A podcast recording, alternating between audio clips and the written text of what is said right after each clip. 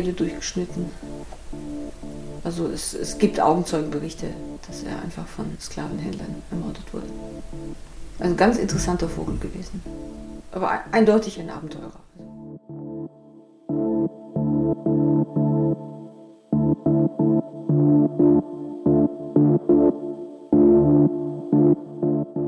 Ich finde auch interessant bei Eduard Schnitzer alias Emin Pascha, dass er in seinem Leben tatsächlich alle drei Weltreligionen mitgemacht hat.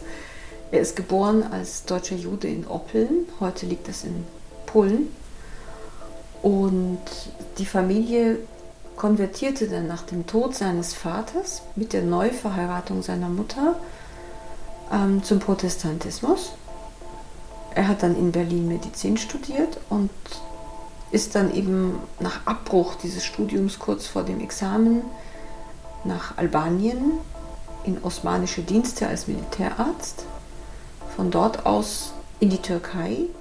Irgendwann dort muss er zum Islam übergetreten sein. Er ist ganz sicher als Moslem gestorben.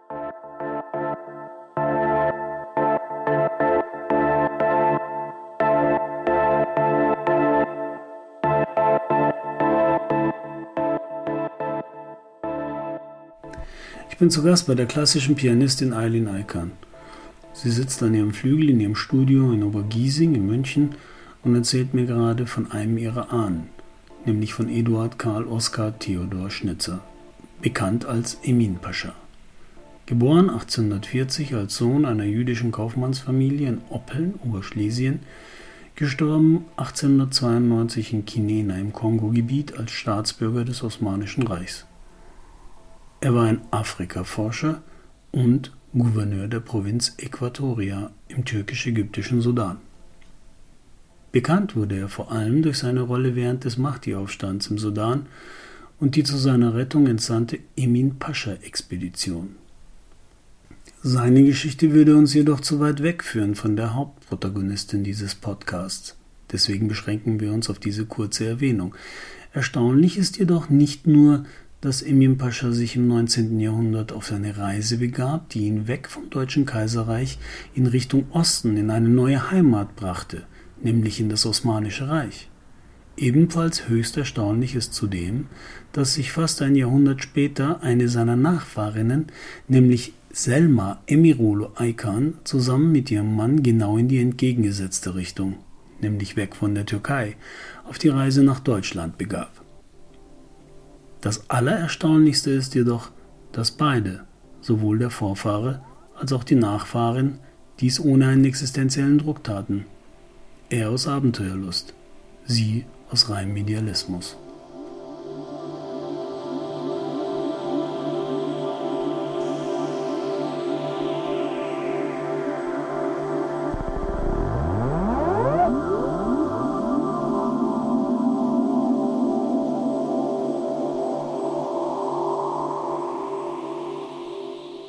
Eileen Eikans Mutter stammt aus der Istanbuler Bohème.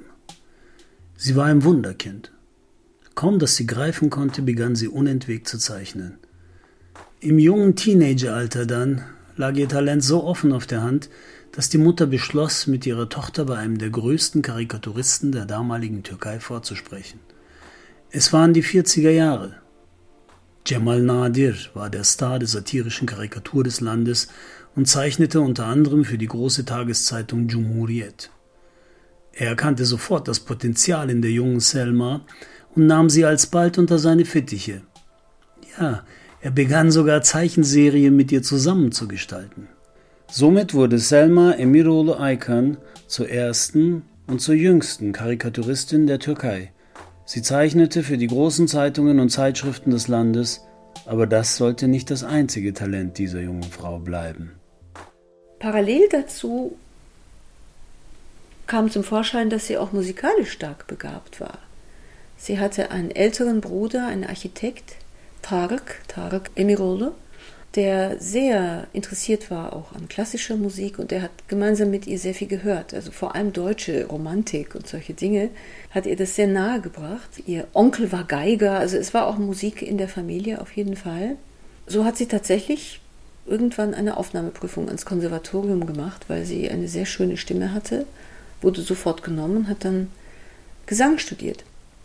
Das nie zu Ende, also sie hat keinen Abschluss gemacht, weil sie war so gut und so eine Naturstimme und solch eine Naturbegabung. Sie hat aus dem Studium heraus angefangen, Konzerte zu geben und aufzutreten. Sie war Gründungsmitglied der Istanbuler Oper, die es damals noch gar nicht gab. Sie haben also die ersten Opernaufführungen in Kinos und in anderen Sälen organisiert. Sie war beteiligt auch am Bühnenbild und den Kostümzeichnungen. Sie hat Solistenrollen übernommen auch und hat tatsächlich diese Oper eigentlich mitgegründet. Und hat tatsächlich einige Jahre diese Doppelkarriere oder Doppelbegabung gelebt und geführt. War als Zeichnerin aktiv. Sie war sehr berühmt auch unter Kindern und Jugendlichen, weil sie eine damals ungeheuer beliebte Kinderzeitschrift illustriert hat. Doğan Kardeş.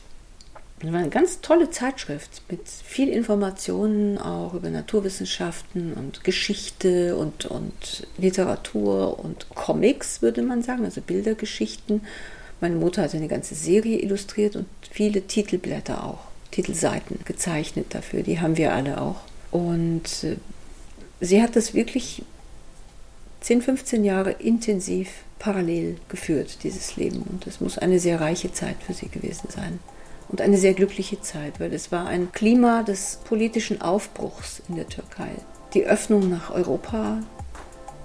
Und alle waren überzeugt davon, dieses Land, die moderne Türkei, ist ein Teil Europas und wird dorthin gehen und wird sich anschließen und wird mitmachen auf Augenhöhe. Das war vollkommen selbstverständlich für diese Generation.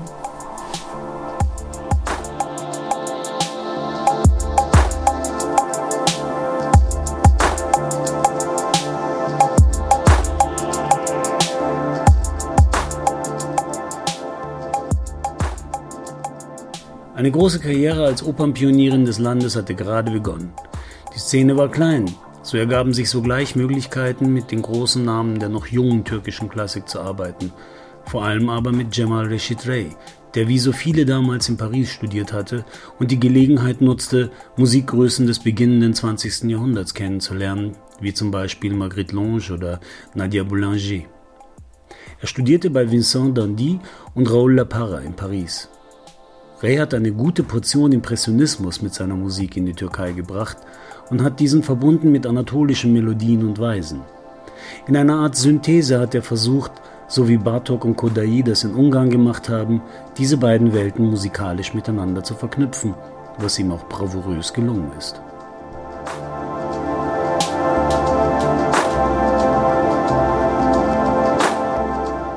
Cemal Reşit Rey und Selma Emiroğlu fingen an, in Istanbul zusammen als Duo zu arbeiten. Er am Klavier und sie am Gesang. Im Umkreis Reys lernte sie einen äußerst charmanten jungen Ingenieur namens Aydın Aykan kennen. Der junge Aydın brannte fürs Klavier und wollte das Spiel auf diesem Instrument unbedingt beherrschen. Er wünschte sich den großen Meister Ray als Lehrer, und obwohl dieser genau wusste, dass er schon zu alt war für eine Karriere, willigte er ein, ihn zu unterrichten alleine weil er den Idealismus seines Schützlings zu bewundern schien.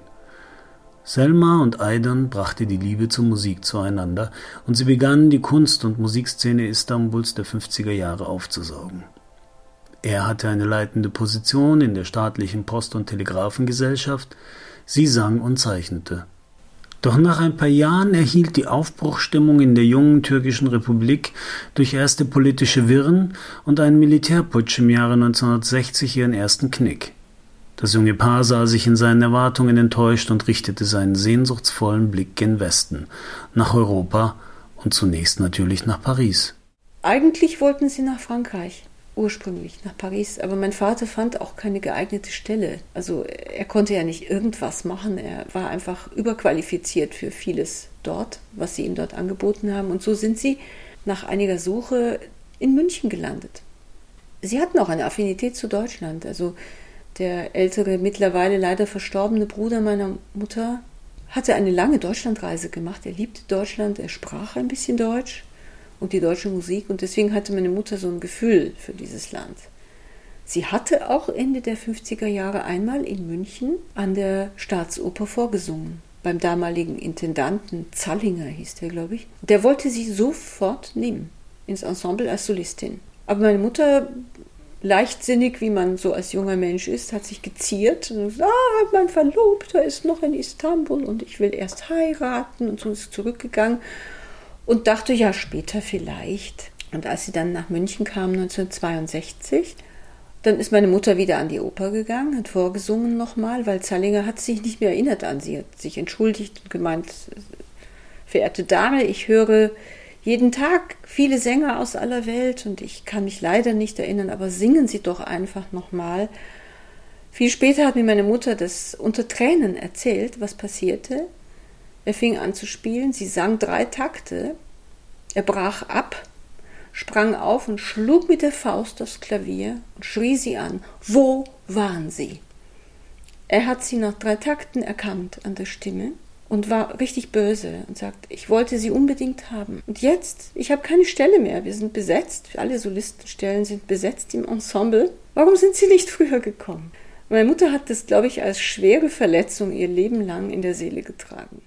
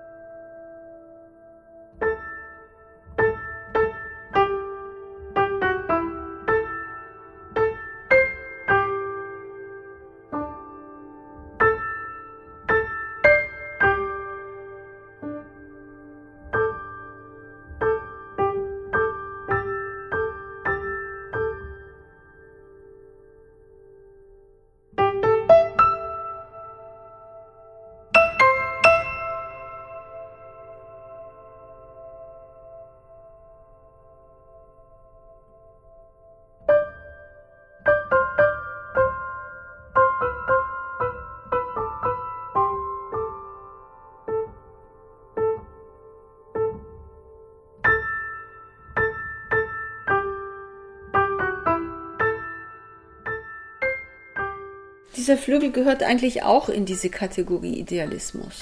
Dieser Flügel hier ist ein fantastisches Instrument. Es ist ein Steinway, ein Steinway B-Flügel. Und mein Vater, der eben auf eine andere Art rationalistisch denkt, hat beschlossen, als ich noch ein Kind war, zehn Jahre alt, hat er beschlossen, dass er einen Flügel kaufen will. Er hat gesehen, ich bin musikalisch, aber er hat alle Warnungen ignoriert aus seiner ganzen Umgebung, die sagten, du spinnst doch, kauf erst ein Klavier, du musst doch gucken, ob sie das überhaupt weitermacht, das lohnt sich nicht, das ist doch verrückt. Und, er hat gesagt, nein, warum? Alle Welt investiert sein Geld in ein BMW oder Mercedes, warum soll ich das machen? Ich fahre ein altes Auto und ich kaufe meiner Tochter einen richtig guten Flügel. Er hat tatsächlich 1975 das beschlossen und 1976 hatten wir einen nagelneuen Steinway B Konzertflügel wurden von allen für verrückt erklärt. Wir konnten die Wohnung nicht renovieren, der Putz fiel von den Wänden. Wir haben einen alten BMW gefahren mit Rostlöchern, die zugeklebt waren. Und mein Vater hat diesen Flügel fünf Jahre abbezahlt. Und jeden Tag, den ich lebe und auf diesem Flügel spiele, danke ich ihm dafür.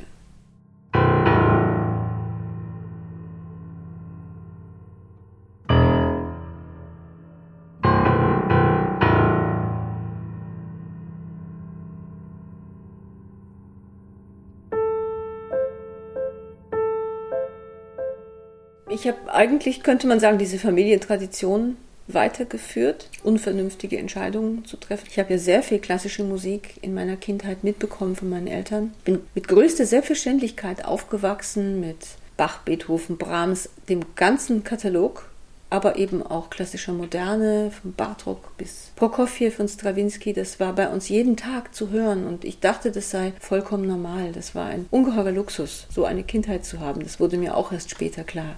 Und ich habe dann Klavier studiert hier in München am Konservatorium bei einem fantastischen Lehrer, John Strathern, und habe das große Glück gehabt, diese angelsächsische Studiumstradition mitzubekommen und nicht so ein Lehrer-Schüler-Gefälle von oben nach unten, wie das oft eher ist an Hochschulen hier, sondern ein Meister, der kollegial mit mir gearbeitet hat, der von Anfang an ein kollegiales Verhältnis auf Augenhöhe hatte und von dem ich unglaublich profitiert habe. Aber danach, ich habe im Studium schon auch angefangen zu hinterfragen, wie komme ich eigentlich da rein in diese deutsche klassische Musikwelt? Was, was mache ich hier? So gegen Ende meines Studiums hatte ich auch das Gefühl, das Türkische oder meine Herkunft spielt gar keine Rolle in dem, was ich lebe und auch in der Musik, die ich spiele. Das fing an, sich ganz bisschen zu ändern schon im Examen. Ich habe tatsächlich drei türkische Werke auch gespielt, damals zum ersten Mal mit einer deutschen Sängerin lustigerweise, die dann Türkisch üben musste, haben wir tatsächlich drei dieser Lieder von Cemal Reşitre, die er damals mit meiner Mutter aufgeführt hatte im Rundfunk, gearbeitet. Die habe ich in meinem Examen gespielt. Und da ist mir schon aufgefallen, dass ich mich damit extrem wohl gefühlt habe. Und so hat sich angekündigt, dass ich mich vielleicht doch mehr auch mit türkischer Musik beschäftigen werde. Was ich bis dahin überhaupt nicht getan habe. Wir haben auch keine türkische Musik zu Hause gehört. Wir waren wie unter einer Glasglocke. Wir waren die Aliens. Wir saßen in Giesing, in Oberkirsing, in einem bayerisch-katholischen Arbeiterviertel mit Klavier und Schallplatten und ich wuchs auf mit Schumann-Liederzyklen, Eichendorff-Texten, eigentlich komplett abgehoben. Ganz merkwürdig. Und die türkischen Einsprengsel waren sehr wenige. Wir lebten in dieser, dieser Kulturblase. Das war unser Schutzraum.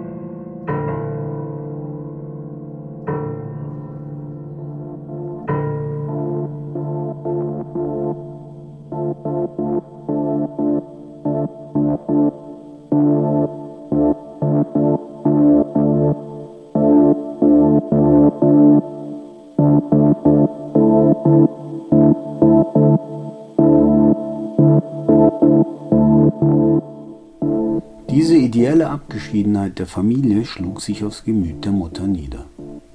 Selma Emirul Aykan war mit Mann und Kind nicht in der großen Kultur Europas angelangt, sondern im grauen Nachkriegsmünchen.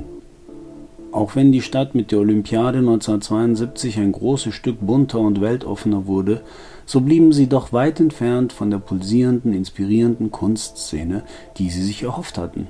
Im Gegensatz zum Vater Aydın Aykan, der als technischer Entwickler und Erfinder durchaus seine Erfüllung leben konnte, blieben die Eigenerwartungen der Mutter immer ein Stück weit im Schatten der Lebensrealität Münchens zurück.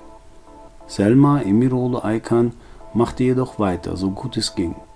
Sie sang, sie zeichnete und begann klassischen Gesang zu unterrichten. Dies wurde sogar zu einer Haupteinnahmequelle und sie begleitete unzählige Schülerinnen und Schüler auf ihrer Karriere im klassischen Gesang.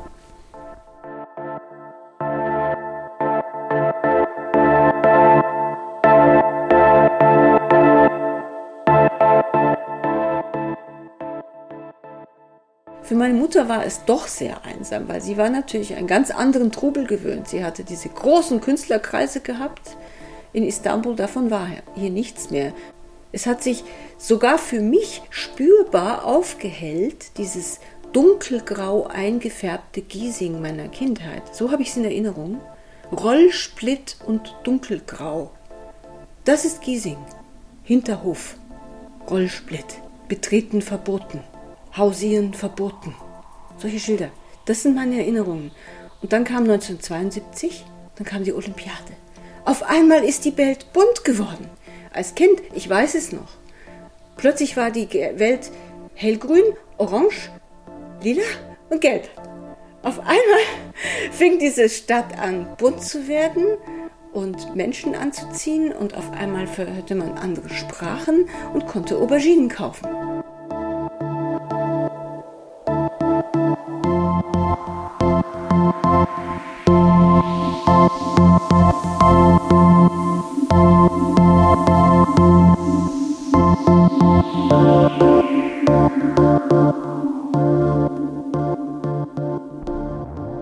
Es war bestimmt nicht das, was sie sich vorgestellt hatten. Vor allem meine Mutter. Für meinen Vater war es leichter, weil er hatte Aufgaben. Er hatte als Entwicklungs äh, Entwicklungsingenieur war er wirklich gefordert. Er konnte Dinge entwerfen, entwickeln, erfinden. Und er ist eigentlich Erfinder. Er ist ein ungeheuer kreativer Kopf. Und dadurch war es für ihn nicht so schwer. Für meine Mutter war es schwer, weil sie hat hier zwar auch Konzerte gegeben, sie hat auch einen Liederabend im Cuvier-Theater gehabt, sie hat Gastspiele gehabt an kleineren Bühnen, aber es war nicht mehr diese vibrierende, quasi elektrisch aufgeladene Stimmung in Künstlerkreisen, die einen großen Aufbruch planen gemeinsam. Sowas war hier nicht mehr. Und das war für sie sehr schwer. Sie hat zwar auch weiter gezeichnet und immer wieder gezeichnet für die Türkei, aber plötzlich hat sie sich doch in der Emigration gefühlt. So verstehe ich es im Nachhinein. Und als Kind habe ich es zwar nicht verstanden, aber ich habe es gefühlt. Ich habe das sehr stark gefühlt, dass da eine große Schwermut war und dass meine Mutter sehr traurig war, einfach immer traurig war und Sehnsucht hatte nach diesem Leben, nach diesem ungeheuer aktiven Leben, was sie früher hatte. Und ich habe auch ganz klar direkt als Kind gespürt, dass ich fremd bin hier.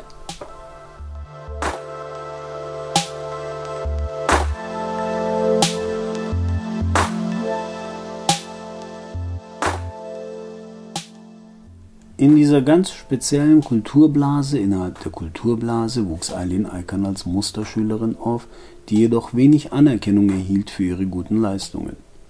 So war es für ihre Lehrerin nicht leicht zu ertragen, dass ausgerechnet eine türkischstämmige Schülerin Klassenbeste in Deutsch wurde. Dies führte zu unangenehmen Diskriminierungen, die in Mobbing durch die Lehrerschaft und Gewalt auf dem Schulhof ausarteten.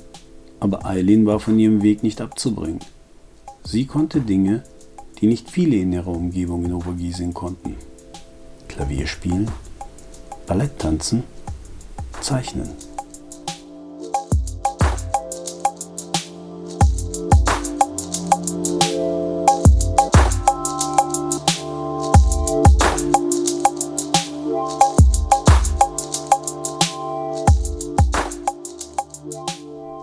Eileen Aykan studierte in München Philosophie und Musikwissenschaften an der Ludwig-Maximilians-Universität und Klavier bei John Strathern am Richard Strauss Konservatorium. Neben ihrer Tätigkeit als Konzertpianistin und Komponistin mit Kammermusik, Solorecitals und verschiedenen poetisch-musikalischen Programmen arbeitet sie seit langem als Klavierpädagogin. Ihre Konzerte wurden vom Bayerischen Rundfunk und Deutschlandfunk übertragen und aufgezeichnet Schon in der Endphase ihres Studiums begann sie sich von einem standardisierten Blick auf die Klassik zu lösen und überwand damit nicht nur geografische, sondern auch genrespezifische Grenzen, was ihre Position auf dem Klassikmarkt lange erschwerte. Denn über die 90er bis in die 2000er hinein waren die Erwartungen, die man an eine klassische Künstlerin hatte, klar gesetzt. Diese Norm befindet sich jedoch seit langem schon im Wandel. Das ist heute anders. Also da, da sehe ich überhaupt kein Problem. Natürlich, wenn ich jetzt das Ziel habe, in die klassischen Abonnementreihen im Herkulessaal zu kommen, dann bin ich bestimmt äh, schwerer vermittelbar. Das ist mir schon klar. Obwohl ich denke, dass genau das die Zukunft auch ist, dass die neue Musik über viele verschiedene Ventile und Öffnungen in diese Reihen einsickern muss, weil sonst wird, wird das nicht weitergehen. Selbstverständlich wird die klassische Musik immer weiterleben. Deswegen ist sie ja klassisch, weil sie zeitlos ist. Es wird, Beethoven wird immer ein Beethoven bleiben und allen Menschen aller Zeiten etwas zu sagen haben. Davon bin ich überzeugt. Aber eine Epoche, die nicht in der Lage ist, ihre eigene Kultur, ihre eigene Musik dem beiseite, äh, an, an die Seite zu stellen und hinzuzufügen, die ist eigentlich dazu verurteilt, äh, abzusterben. Das kann nicht sein. Und das ist eine große Gefahr in unserer Zeit, dass die zeitgenössische Musik zu sehr am Rande stattfindet. Eigentlich müsste die zeitgenössische Musik das sein, mit dem die Menschen sich vor allem beschäftigen, weil das sind wir, das ist heute, das ist unsere Seele, das ist unser Lebensgefühl und wir blenden es aus. Wenn man einmal bedenkt, dass zu Zeiten von Beethoven nur die Musik dieser Zeit aufgeführt wurde, kein Bach und kein Händel, die Komponisten kannten die großen Meister. Selbstverständlich hat Beethoven Bach studiert, aber in Konzerten hat man das nicht gespielt. Das beginnt erst in der Romantik. Mendelssohn findet Bach quasi im übertragenen Sinne auf dem Dachboden und führt ihn wieder auf. In ihren Kompositionen und Neuarrangements traditioneller Weisen experimentiert Eileen Eikern gerne mit Inside-Spieltechniken. Sie begreift den Konzertflügel nicht nur als Tasten, sondern vor allem auch als Saiteninstrument. Aber die Künstlerin nutzt unorthodoxe Methoden nicht nur beim Spielen, sondern auch beim Komponieren ihrer Musik. Seit meiner Kindheit male ich, auch da bin ich reingerutscht über meine Mutter, mit großer Selbstverständlichkeit und das Malen und das Malen im Sinne von Auftragen von Schichten übereinander, die teiltransparent sind. Das mache ich eigentlich auch beim Komponieren. Ich kann das gar nicht trennen. Es ist visuell, gestisch durcheinander. Also es ist weniger jetzt analytisch, obwohl ich auch so herangehe. Also Teilbereiche, ich wende dann Kompositionstechniken an, so, so Dinge, die Bach in seinen Fugen auch gemacht hat, wie eine Melodie gespiegelt rückwärts spielen oder solche Sachen, sowas liebe ich, aber teilweise ist es doch der Farbauftrag in Schichten. So empfinde ich es. Und das ist etwas, was ich liebe. Und ich nehme Klänge auf aus dem Flügel, manchmal einzelne Töne, manchmal Motive, manchmal ganze Themen und dann nehme ich noch eine Schicht auf und noch eine Schicht, etwas, was ich mit zehn Fingern live gar nicht machen könnte. Das geht nicht. Also ich kann letztendlich fast eine Art Orchesterpartitur kreieren oder ein Kammermusikensemble aus einem Instrument heraus, indem ich diese Schichten übereinander aufnehme und dann diesen Teil in einem Konzert live einspiele und dazu improvisiere oder einzelne Inseln abspiele und dazwischen ein Netz improvisierend webe bis zur nächsten feststehenden Insel. Das sind so die Dinge, mit denen ich arbeite im Moment.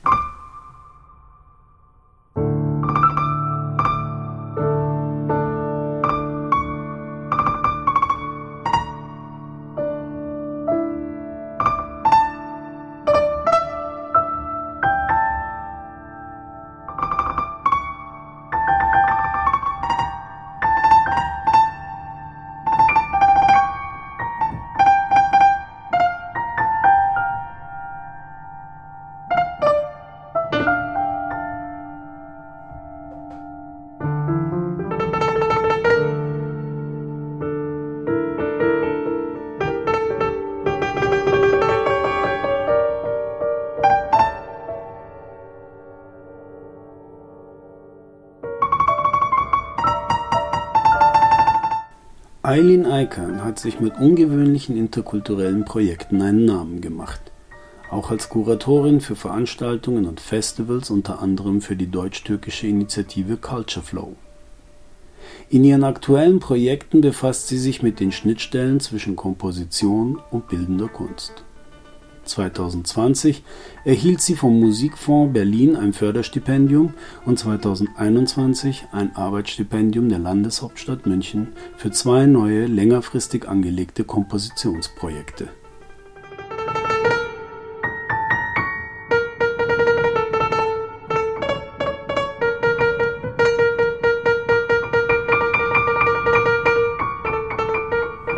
Das war eine weitere Episode von Hidden Munich. Diesmal mit der Geschichte der Komponistin und Pianistin Eileen Eikan und vor allem ihre Eltern, Selma Emirolo Eikan und Aiden Eikan. Eine schöne Zeit bis zum nächsten Mal wünscht euch Ihnen Tunjai Ajar.